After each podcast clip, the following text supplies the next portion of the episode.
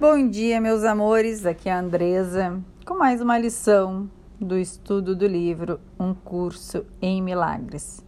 Estamos na lição 104 e a lição 104 diz o seguinte: Eu busco apenas o que pertence a mim na verdade. Eu busco apenas o que pertence a mim na verdade. Vamos ver o que que o que, que essa lição traz para nós hoje?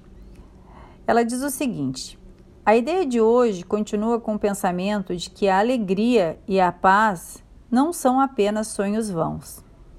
Eles são o teu direito devido ao que és. Elas vêm de Deus, que não pode falhar em te dar o que é a sua vontade. Mas é preciso que haja um lugar que tenha sido aprontado para receber as suas dádivas. Suas dádivas. Elas não são bem-vindas com contentamento pela mente, que, ao invés disso, recebeu para substituí las dádivas que ela mesma fez, onde as suas devem estar. O que, que ela está falando aqui, gente? Olha só. Uh, você tem que se preparar para encontrar essa verdade. Né? Você tem que, primeiramente, você tem que convencer a tua mente e ao mesmo tempo purificar a tua mente.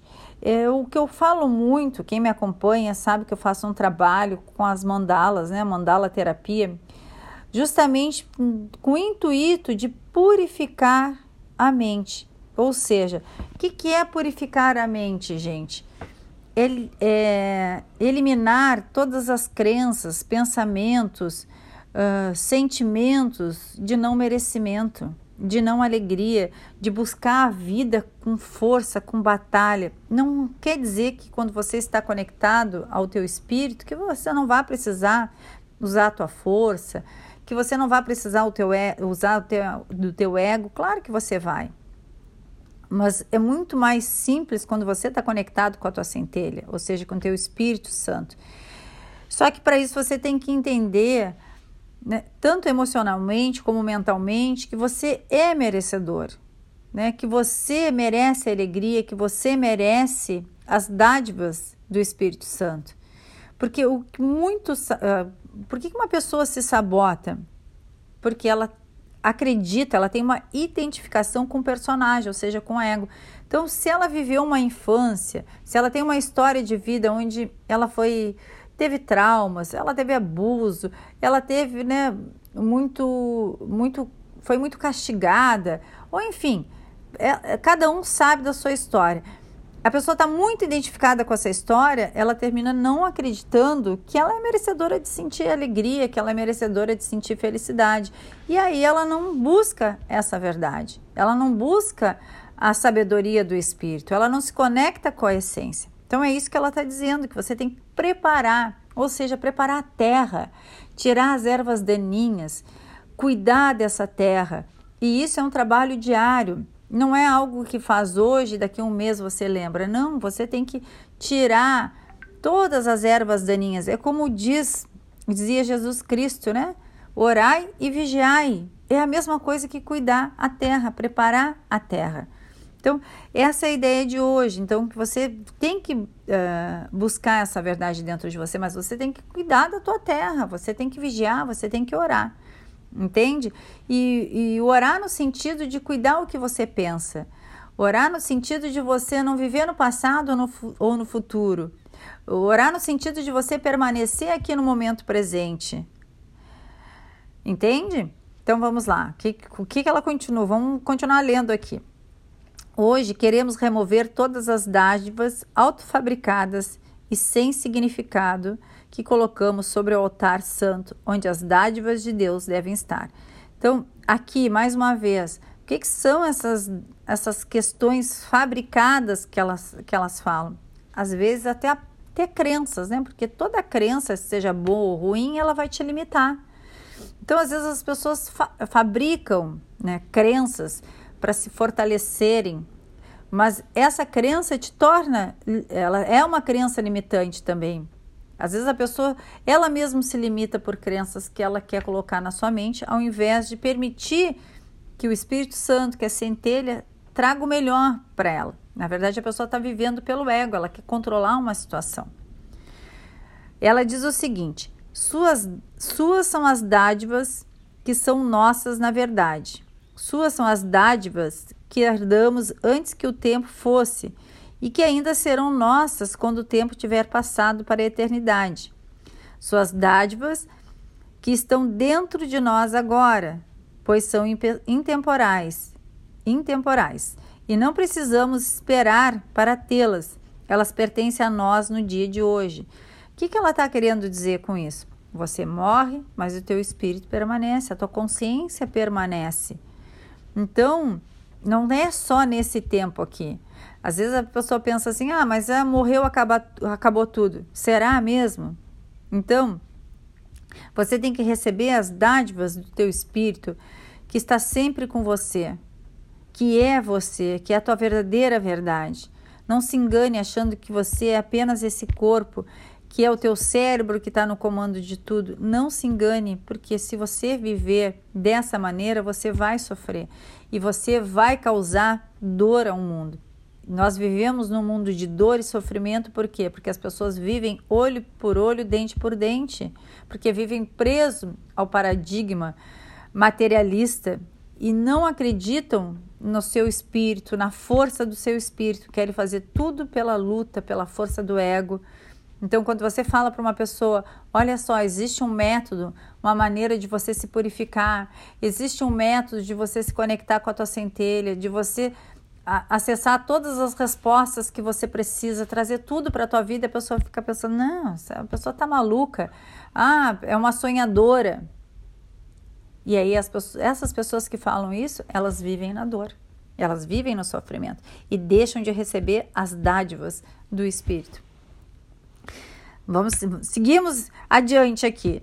Portanto, escolhemos tê-las agora, sabendo que, ao escolhê-las no lugar daquelas que fizemos, estamos apenas unindo a nossa vontade à vontade de Deus e reconhecendo que a mesma é uma só.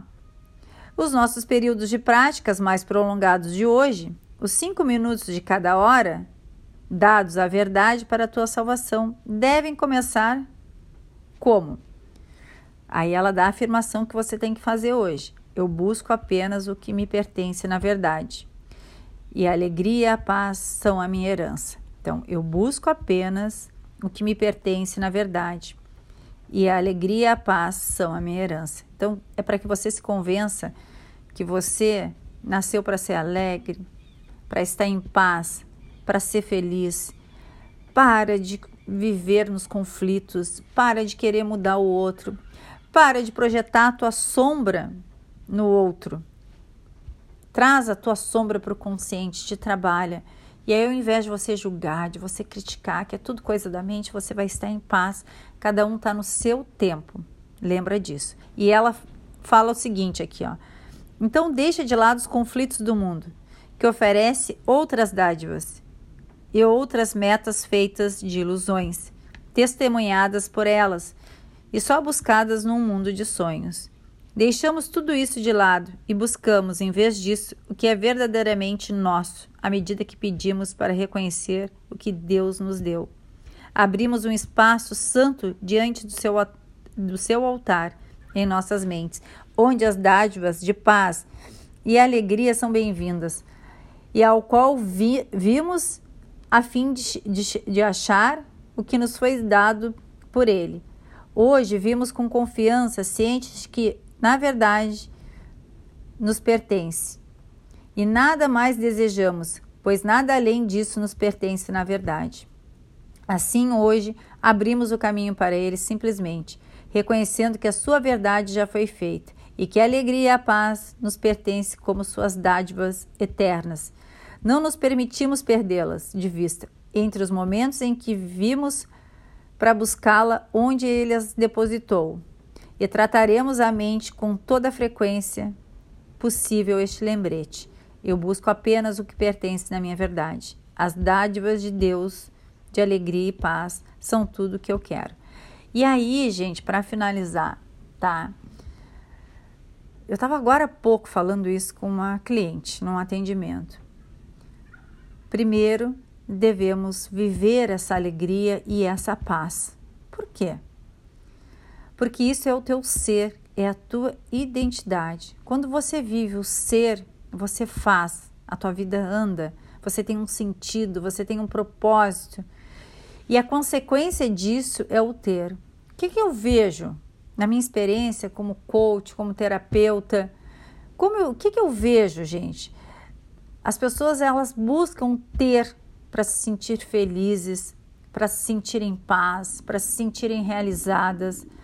Mas isso não é alegria verdadeira. Isso não é a paz verdadeira. Primeiro você se sente realizado quando você está conectado com a tua centelha. Primeiro você se sente feliz.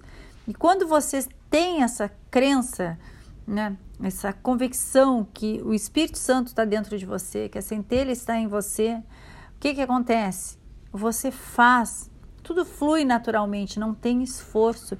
E todo ter que você busca, ele vem naturalmente. Então não se preocupe, eu quero ter para ser feliz. Eu primeiro eu sou feliz, primeiro eu sou alegre. E aí o Espírito Santo, ou centelha, se assim você quiser chamar, ele te enche de dádivas e a tua vida flui naturalmente. Então, essa é a lição do dia de hoje. Eu espero que você tenha curtido e até o nosso próximo encontro.